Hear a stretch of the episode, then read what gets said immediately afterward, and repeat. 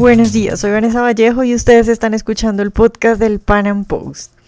El pasado miércoles 17 de mayo, la Corte Constitucional en Colombia le dio un duro golpe al acuerdo Santos-FARC. La Corte declaró inexequibles dos literales del acto legislativo que creó el mecanismo expedito Fast Track.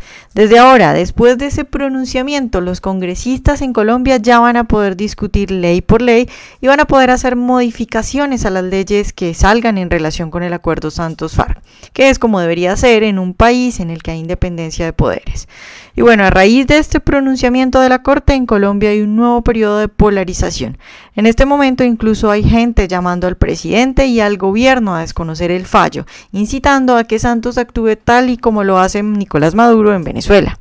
En nuestro podcast de hoy vamos a hablar al respecto de este pronunciamiento de la Corte, de las reacciones que se han suscitado y del peligro que el acuerdo Santos-FARC representa para el país. Nuestros invitados de hoy son Jorge Enrique Gómez Pardo, abogado con máster en Derecho Internacional, y Julio Mejía, quien es máster en Asuntos Internacionales y director del Movimiento Libertario Colombiano. Jorge, yo quiero empezar preguntándote por la encuesta que acaba de publicar la revista Semana. Una de las preguntas es, ¿cree que Colombia pueda llegar a estar en una situación como la de Venezuela? Y bueno, resulta que el 55.4% de quienes contestan la encuesta dicen que sí es posible. ¿Tú qué crees que... ¿Cuál es tu respuesta a esa pregunta, Jorge? Pues yo creo que sí, yo creo que sí porque porque en Venezuela al final lo que, lo que ha pasado es resultado de, del socialismo, de políticas, digamos, contrarias a, la libertad, a las libertades políticas y económicas, y, digamos, esa situación, digamos, autoritaria que viven allá y de pobre, y digamos, de miseria económica, son resultado de ella hay quienes dicen que aquí no podemos llegar a, la situación de Venezuela y empiezan a citar una serie de acontecimientos específicos de Venezuela, pues que obviamente las situaciones no son idénticas y el resultado no va a ser idéntico, pero el resultado, digamos, de acuerdo con las circunstancias colombianas, va a ser autoritarismo y miseria. Claro. Eso sin duda para allá. Julio, ¿tú qué piensas de eso?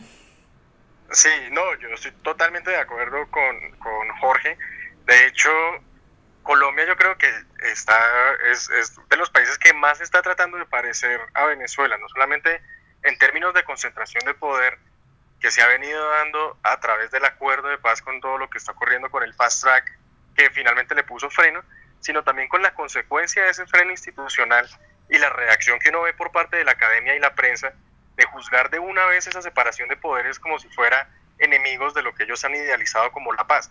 Ese es el factor que yo encuentro más preocupante, que los líderes de opinión se esfuerzan por minar el Estado de Derecho a través de, eh, votar estas opiniones completamente irresponsables, criticando justamente el freno y, algo que existe en toda república, que es una separación de poderes clara. Claro, Jorge, eh, la Corte Constitucional acaba de emitir una sentencia, bueno, se pronunció la sentencia, todavía no la han publicado, pero eh, el pronunciamiento fue para eh, acabar con dos de las cosas que había cuando se aprobó el fast track. ¿Tú qué piensas de eh, ese pronunciamiento que acaba de hacer la Corte Constitucional? Sí, bueno, adicional a lo que dice Julio, que comparto plenamente frente al tema del fast track, añadiría lo siguiente, y es poco lo que fue mi columna la semana pasada, y es que ese fallo, si bien es un avance, por las razones que señalaba muy bien Julio, eh, no legitima el acuerdo. Y, yo creo que es un tema muy importante de, expresar por qué. Porque de la legitimidad que tenga el acuerdo ilegítimo se derivará el margen, digamos, de maniobra que tendrá un nuevo gobierno para restablecer la democracia liberal, para fortalecer la seguridad, para reactivar la economía y para sostener la política social. En otras palabras, para poder gobernar libremente. Entonces, si uno, si uno cree que se legitima el acuerdo, pues menos flexibilidad va a tener el nuevo gobierno. Si uno cree que es ilegítimo, más como es, porque, porque fue resultado de un golpe de la voluntad popular, porque la gente dijo no, entonces, en medida que sea más fácil, que, como, digamos que si uno es consciente que es ilegítimo, el nuevo gobierno tendrá mayor margen de maniobra para gobernar y no queda amarrado a ese exabrupto que es el acuerdo ilegítimo. Claro, Julio, te quería preguntar, ¿tú qué crees un poco para la gente en Colombia que digamos que puede haber votado por el sí en el plebiscito y que ahora se está arrepintiendo y que está viendo las cosas eh, en, con otros lentes y también un poco para nuestros oyentes fuera de Colombia que no siguen mucho eh, pues este proceso. ¿Qué es lo peor de, del acuerdo Santos FARC? ¿Qué es lo que más te preocupa a ti? Bueno, a, a mí me preocupan varios temas de, del acuerdo. Eh, respecto a la gente que votó sí, pues todo el mundo lo hizo con la mejor intención. Ese era un momento de un debate crucial y obviamente los que votaron por el sí, por el no, tenían en mente el, mejor futuro para el país. Nadie lo hizo pensando en, en vamos a destruir a Colombia.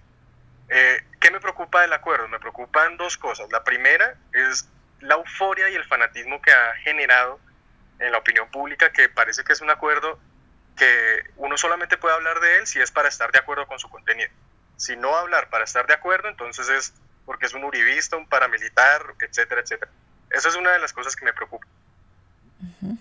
Y lo segundo que me preocupa es que el acuerdo partió de unos mitos de la violencia homicida que son falsos. Se partió, por ejemplo, de la idea que si se les daba una participación democrática en las FARC, eso iba a ser un problema, una solución al problema de la violencia endémica del país, cosa que resultó falsa. Durante el 2016 las FARC no realizaron ningún, ninguna acción ofensiva y a pesar de eso la violencia homicida en Colombia se redujo apenas el 1.5%.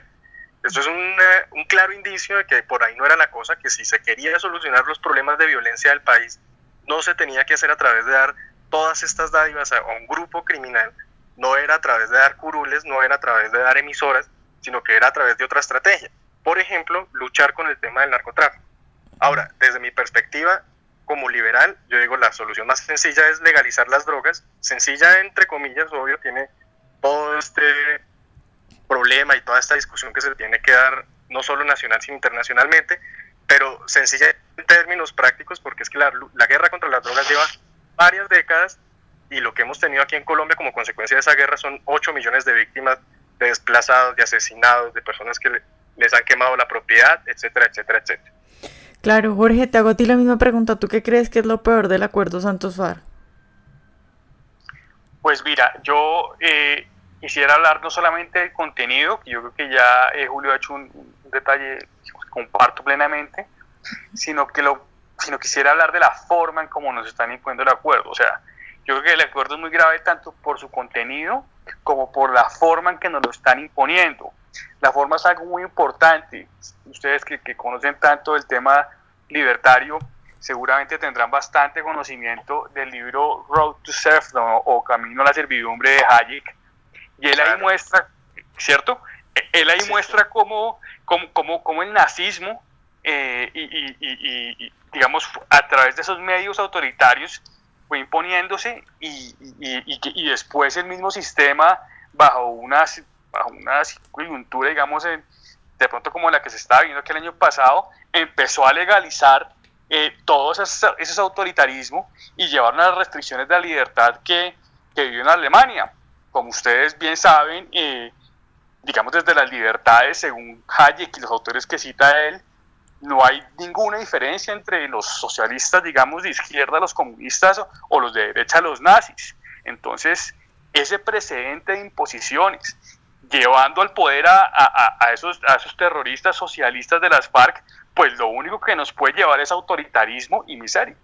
Claro, Jorge, eso que tú dices es muy importante porque eh, para la gente que no está siguiendo muy bien las redes y lo que está sucediendo, ustedes recordarán que apenas eh, Juan Manuel Santos acabó de hablar con Trump en Estados Unidos, llamó a Timochenko a darle como las explicaciones de cómo le había ido, así como cuando uno llama al jefe. Y bueno, al respecto de eso y al respecto de la sentencia de la Corte Constitucional, del pronunciamiento de la Corte Constitucional, lo que se ha visto es la reacción de diferentes líderes de las FARC y también académicos diciendo que bueno, que la Corte Constitucional está en contra de la paz y que entonces lo que hay que hacer es que el presidente tiene que imponer eh, sus poderes, más o menos llamando eh, a que el presidente haga lo que sea sin importar los poderes. Entonces creo que anotas un punto muy importante. ¿Ibas a decir algo?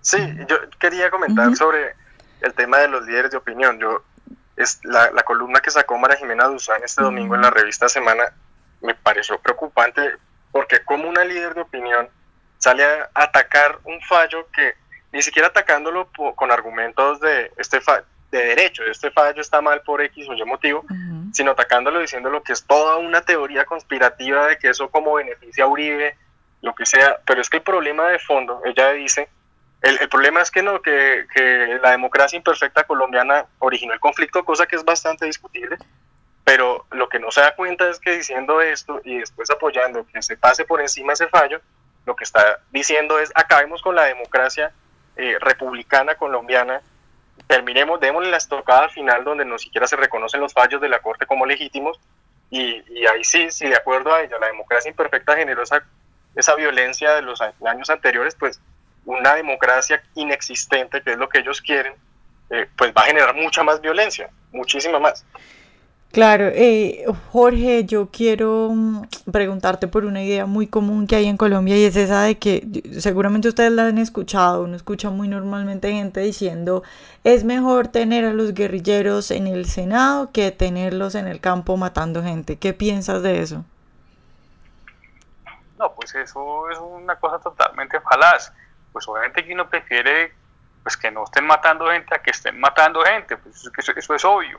El punto es que es a qué costo, a qué costo, si vamos a entregar, digamos, pues la libertad es la democracia, pues eso no tiene ningún sentido y entre otras cosas es, es totalmente es totalmente irracional porque porque digamos en la, eh, cuando Juan Manuel Santos recibió el gobierno pues la, la guerrilla de las FARC era un tema absolutamente irrelevante para Colombia. Colombia ya estaba pensando, ya era un cibet y estaba pensando cómo daba el siguiente paso hacia el desarrollo. Yo, yo tuve la oportunidad, pues, no sé si ustedes saben, yo soy activista político hace muchos años y tuve la oportunidad de acompañar a Juan Manuel Santos en esa campaña y el discurso era ese, Uribe ya pavimentó el país y ahora vamos a despegar. Las FARC no estaban en el discurso. Ya nos vienen con el cuento de que si no les entregamos la libertad, la democracia, el Estado de Derecho, pues nos van a masacrar a todos. Claro. Entonces es un argumento falaz que no comparto por esas razones. Claro, Julio, ¿qué piensas de eso? Sí, no, de acuerdo también con Jorge. Eh, es, yo creo que es una exageración. Eh, efectivamente, después de que ocurre todo el, el, tema del cese bilateral, incluso antes que el cese unilateral empezó, eh, desde finales del 2015, durante todo el 2016 los 7.000 hombres de las FARC, de acuerdo a los datos que reporta el Centro de Análisis del Conflicto, el CERAC, todo el 2016 las FARC estuvieron quietas, sin realizar acciones ofensivas, y a pesar de eso la violencia homicida continúa intacta. Eso significa que llevar a estas personas, darle curules gratis, como un premio por haber matado gente, en realidad no está generando ningún impacto, porque lo que, lo que se decía en el momento del debate, del plebiscito, era si, si eh, sacrificamos estos puntos, sacrificamos un poco de justicia, sacrificamos un poco eh, al nivel electoral y sacrificamos un poco las instituciones, vamos a obtener un bien mayor que es supuestamente una paz. Pero lo mínimo que tiene que haber en un país en paz es una caída abrupta de los homicidios. Y eso no está pasando. Lo que está pasando es, de hecho, que hay caída de homicidios, por ejemplo, en Bogotá, en Cali, en, en, en Cartagena, en Barranquilla, etcétera, en ciudades grandes, cuya violencia está asociada más bien a, acciones del crimen organizado. Pero en lugares donde eh, operaban las FARC, por ejemplo, de los más de 700 municipios con presencia violenta de las FARC, se ha encontrado que en el 63% de esos municipios los homicidios o aumentaron o se mantuvieron igual. Y estos son datos de la, del CERAC, es decir, eh, es claro que todos estos sacrificios que se hicieron fue para nada, fue a cambio de nada. Entonces, no, no, no estoy para nada de acuerdo con esa afirmación. Claro, bueno, Jorge, pues ya para despedirnos, muchas gracias por estar hoy con nosotros y no sé si quieras dar alguna opinión final al respecto. Pues en primer lugar, muchísimas gracias por la invitación y, no, no, ninguna opinión final que que hay que seguir luchando por la libertad, eh, por la democracia, por el Estado de Derecho, porque es un tema de principio, digamos, de dignidad humana, de realización personal de todos los colombianos, y de pragmatismo en el sentido de que si no hay libertades, si no hay democracia, pues tampoco vamos a tener prosperidad. Claro, Jorge, entonces te, te, hago una pregunta final. Por estos días se ha puesto muy de moda la frase de que hay que hacer trizas el acuerdo con las FARC. ¿Tú crees que hay que hacer trizas el acuerdo? Mira, yo lo que creo es que el nuevo gobierno, y eso, eso lo puse en la columna anterior, dado que el acuerdo es ilegítimo, no hay ninguna obligación ni política ni jurídica para que el nuevo gobierno no pueda modificar cualquier aspecto del acuerdo. Eso, eso es por un lado. Ahora bien, que tenga la posibilidad de modificar cualquier acuerdo como resultado, cualquier parte del acuerdo como resultado de la ilegitimidad del mismo, no significa que necesariamente deba modificar todo. Por ejemplo, si, la, desmovilización de, guerrilleros de base que no han cometido crímenes de guerra o lesa humanidad, pues se podría dejar. Y eso es parte del debate que se debe dar, qué aspectos se dejan y qué aspectos no se dejan. Pero sobre la base, partiendo de la base, que en Colombia gobiernan las personas que son elegidas y que un acuerdo que es ilegítimo, que es arbitrario, no nos puede amarrar por 10, 15 años. Claro, Julio, muchas gracias por estar hoy con nosotros y qué nos quieres decir para despedirnos al respecto. Eh, no, yo totalmente de acuerdo con Jorge. Eh, la importancia del Estado de Derecho es, digamos que la, mayor riqueza de, la democracia liberal enmarcada dentro de un Estado de Derecho es la posibilidad de intercambiar ideas, intercambiar opiniones y realizar una batalla de las ideas que se gana solo a través de los buenos argumentos. Entonces me preocupa un poco que el tema del acuerdo se haya vuelto, lo hayan montado en un altar, que se haya vuelto algo santo, que si uno quiere mirarlo y juzgarlo por sus resultados y no por sus intenciones, eh, automáticamente es tildado de enemigo de la paz, paramilitar, etcétera. Entonces la, la reflexión que yo sí quisiera dejar es lo preocupante que una política pública, porque esta es una política pública como cualquier otra, una decisión estatal como cualquier otra, debe debe estar abierta al escrutinio público y debe estar abierta al debate. No puede ser que, que me cerré completamente y ya y todo lo que digan, como no es mi posición, están equivocados y punto. Esa sería como la reflexión que me gustaría dejar. Bueno, yo quisiera cerrar este podcast diciendo que yo sí prefiero a las FARC en el monte. Si no miremos lo que sucede en Venezuela, Venezuela es la muestra de lo que pasa cuando los socialistas llegan al poder. Y no les quede duda de que Pastora Lape y Timochenko son incluso peores que Nicolás Maduro. Entonces yo sí los prefiero en la marginalidad, yo sí los prefiero en el monte, los prefiero como estaban antes de que Santos llegara a la presidencia, reducidos y perseguidos.